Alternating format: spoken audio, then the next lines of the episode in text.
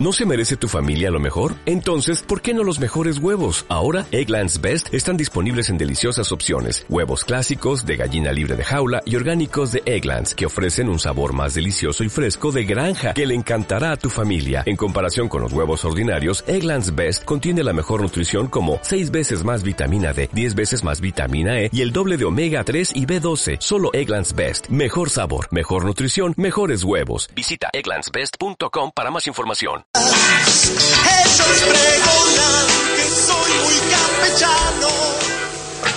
Hola, buenas noches. Estamos aquí con Ignacio Campos, director de Infobaires 24, un proyecto de multimedia que ya tiene un año en funcionamiento y que va desplegando nuevas alternativas. Hola Ignacio, muy buenas noches.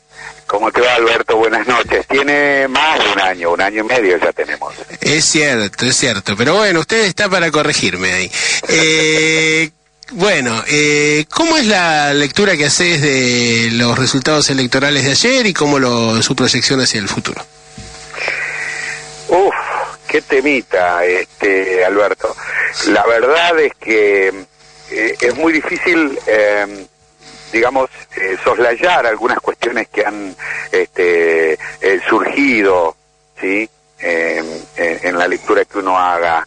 Eh, por caso, creo que si bien los trapitos sucios se lavan en casa, se dice en el peronismo, me parece que el hecho de que en la en el distrito de La Matanza haya habido un corte de boleta tan, tan escandaloso como nunca se ha visto en la historia, eh, da mucha tela para cortar, ¿sí? Al igual que en otros distritos. Eh, de modo tal que ese es uno de los puntos eh, que me parece que son centrales a la hora de hacer esta lectura.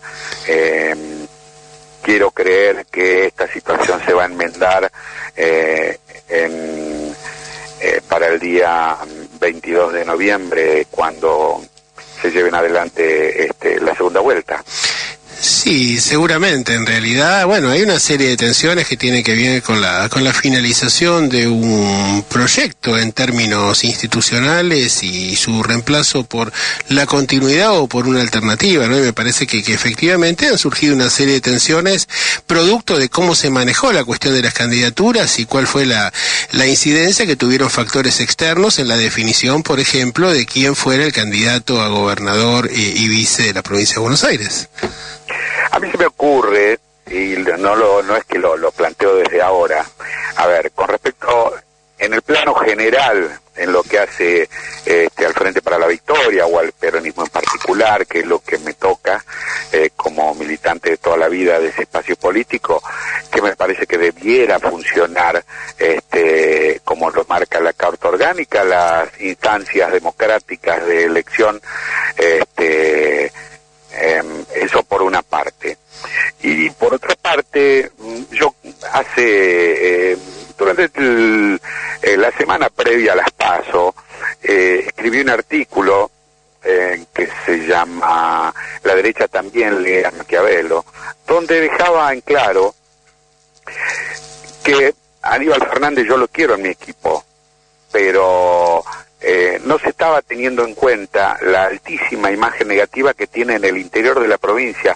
Esto yo lo he podido constatar por esta tarea periodística que me cabe, eh, viajo de manera permanente eh, por la provincia de Buenos Aires y te puedo asegurar, Alberto, que esto es tal cual. Mira, las primeras encuestas marcaban que solo un 30% de la población de la provincia estaba dispuesto a votar a Aníbal y luego me parece que también por su alineamiento tan claro con, con el Ejecutivo Nacional, de alguna manera fue el Rossi de la provincia de Buenos Aires, ¿no?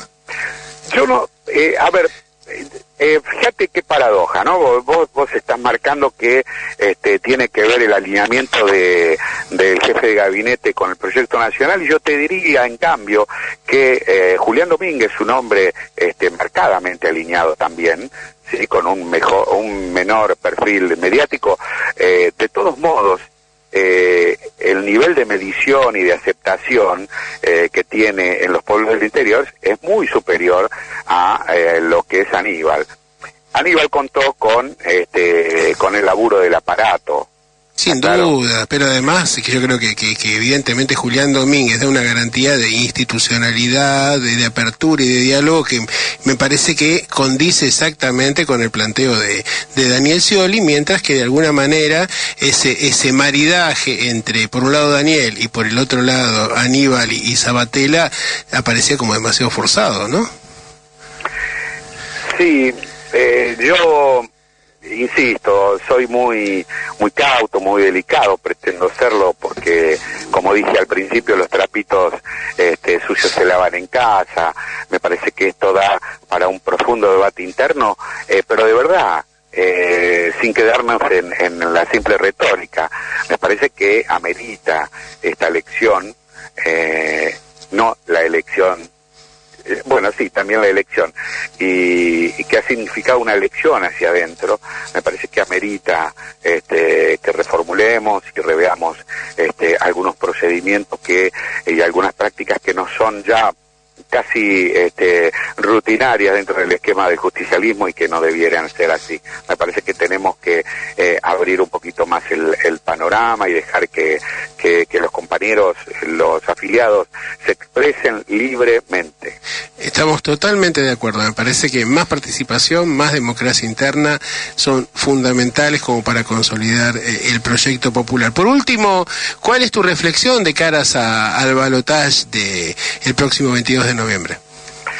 Bueno, haciendo hincapié o, reiterando lo que dije al principio, me parece que eh, finalmente em, en la matanza, por ejemplo, este, la cuestión se va a dar vuelta. Em, este, no, no, no, no dejemos de tener en cuenta que Daniel Scioli ganó, en definitiva. Así es. Eh, así que eh, en la próxima, ganando por un voto, ya estamos. me parece que eh, que va a ser una buena elección de Daniel Scioli. Me parece también que sirvió eh, filas hacia adentro de, del espacio del Frente para la Victoria para este, em, darnos un baño de humildad, porque parecía que nos comíamos los chicos crudos. Esto no resultó así finalmente. Eh, la derecha cuando parece que está dormida, eh, en realidad se está reagrupando, es como los peronistas cuando parece que nos estamos peleando, en realidad nos estamos reproduciendo. Ellos de alguna manera no voy a usar la misma frase, pero, pero también hacen lo suyo y también leen a Maquiavelo. Así es, así es. Y creo que lee mucho más al general que alguno de los nuestros. Pero eso corre por mi cuenta. Ignacio, te, te, sí. Eso es lo que aparentemente eh, nos deja entrever este eh, el, muchacho este este ¿no? efectivamente, efectivamente. Bueno, me contaste que vas a estar mañana eh, por, por televisión analizando las elecciones. ¿Por qué no no pasas el anuncio aquí? Bueno, mañana si a las 20:30 eh, me han convocado de la televisión este, pública venezolana eh, para que haga un, un, negocio de, de, opinión sobre este eh, el resultado de estas elecciones y eh, qué es lo que se espera hacia adelante. Para mí es realmente un honor que los hermanos venezolanos nos tomen en cuenta eh, como una este, fuente de opinión ¿sí? desde la Argentina. Eh, esto se puede ver desde el www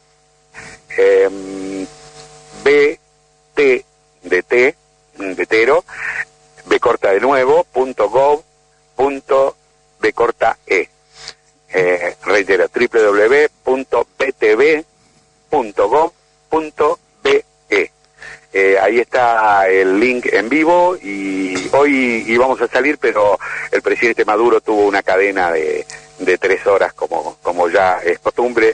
Eh, ellos también pronto tienen elecciones, así que están este, en esas tareas. Bueno, muy bien, felicitaciones, marca tu un justo reconocimiento personal y también al crecimiento de Buenos Aires, eh, perdón, Infobaires 24.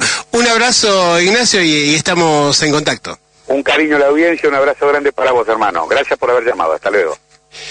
Bueno,